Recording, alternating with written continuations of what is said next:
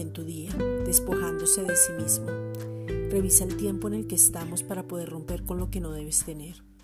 Este es el tiempo de dejar todo orgullo, caminar con Él, invitar a Dios Padre a nuestras vidas, al hogar, a que su presencia se manifieste, anhelar y mostrar su gloria.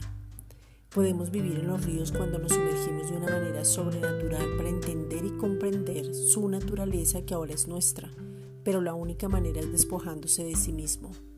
Cuando dejamos que el Padre transforme nuestro corazón, hay una entrega total y real, donde es más fácil ser disciplinados porque es su poder dándonos la capacidad para ir más allá.